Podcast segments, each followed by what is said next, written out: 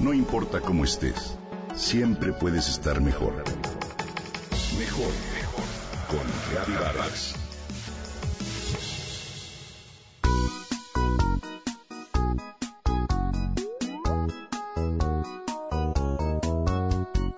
Dentro de los múltiples emoticons que utilizamos en nuestros mensajes cotidianos en las redes sociales, existe uno que representa un pequeño brazo.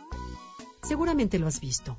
Es un brazo doblado en el codo, con el puño en actitud triunfante y un bíceps que muestra toda su fuerza. Lo utilizamos cuando queremos compartir sentimientos de triunfo, de poderío, de fortaleza. Ganamos, adelante, somos impetuosos, la fuerza nos acompaña. Esas son el tipo de frases que suplimos con ese icono y esas son también el tipo de cualidades que asociamos con esa parte de nuestro cuerpo, los brazos. A menudo vemos en las revistas y en la publicidad fotografías de deportistas, hombres o mujeres con brazos fuertes y ágiles. Admiramos la extensión de la brazada de una nadadora, la potencia del jab de un boxeador, la contundencia del lanzamiento de un pitcher de béisbol o la elegante fuerza del brazo de una tenista. El brazo suele ser el elemento de nuestro cuerpo que refleja más agilidad y poder. Pero, ¿será esa la única cualidad que tienen nuestros brazos? Los brazos son, como sabemos, las extremidades superiores del ser humano. Su papel en nuestra anatomía es muy singular, ya que no necesitamos apoyarnos en ellos al caminar, como ocurre en el caso de los gorilas, chimpancés y por supuesto otros primates. Esto significa que el desarrollo de la función independiente de nuestros brazos jugó un papel muy importante en la evolución de la especie humana.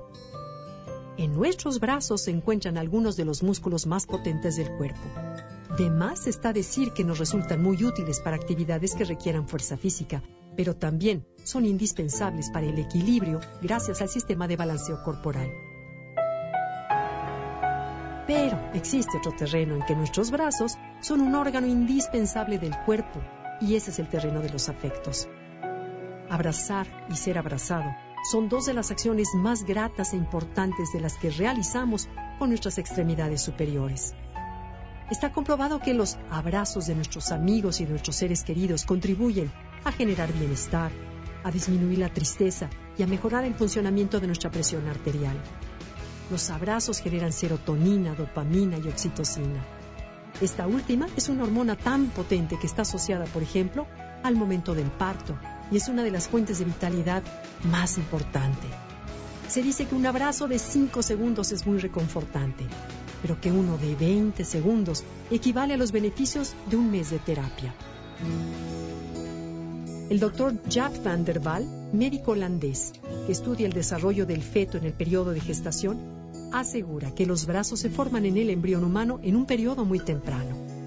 En esa etapa del crecimiento, el tamaño del corazón es aún grandísimo con relación al resto del cuerpo del embrión.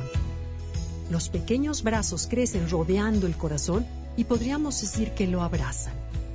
Quizá por esa razón un abrazo es una especie de vehículo directo al corazón de las personas, a la vitalidad y a los sentimientos. Un abrazo nos sincroniza con los demás y es una manera de ofrendar una parte de nosotros. Como ves, los brazos no son solamente fuerza, son sobre todo calidez, amor y cercanía. Te invito abrazar más Abraza más a tus seres queridos y a expresarles más tu cariño con ellos. Con abrazos.